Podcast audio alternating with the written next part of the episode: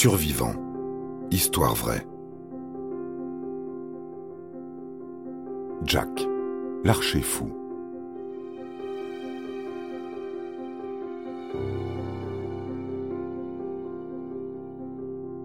Jack Churchill obtient le diplôme de l'Académie royale militaire de Sandhurst en Angleterre en 1926.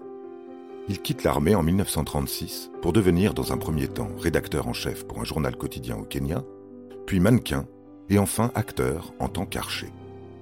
Lui qui excelle dans l'art de diriger l'arc et l'épée jouera dans deux films, Le voleur de Bagdad et Vive les étudiants. Même si son histoire peut plaire, elle n'en reste pas moins invraisemblable, voire fantastique, de par son armement digne du Moyen Âge.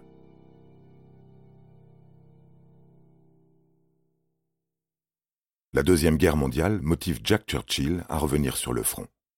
Âgé de 35 ans, il survit au tir d'une mitraillette, à plusieurs explosions, et c'est muni de son épée qu'il s'empare de 42 soldats allemands.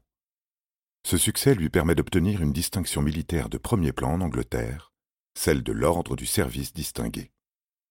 Tel un prédateur, il annonce sa présence aux troupes hostiles en tuant, notamment, un sergent avec les flèches de son arc léger, moins redoutable que les arcs médiévaux, mais tout aussi performant. Rarement discret, il est capable de hurler commando avant de guerroyer.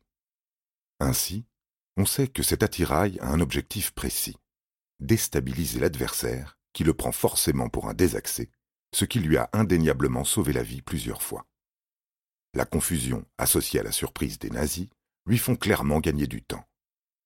Jack, dit Jack le Fou, estime qu'un officier qui se bat contre l'ennemi sans ses deux armes blanches est un soldat mal équipé. Une question se pose alors. Cet homme n'est-il pas déséquilibré? Non, il doit être suicidaire, mais surtout très chansard de par son nom de famille.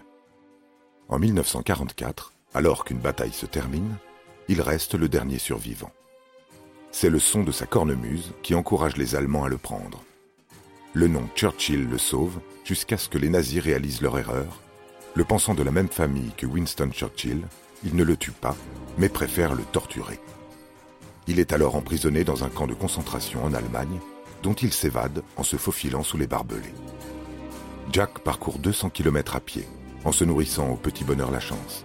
Il est à nouveau capturé et renvoyé dans un autre camp, en Italie. Increvable le Jack.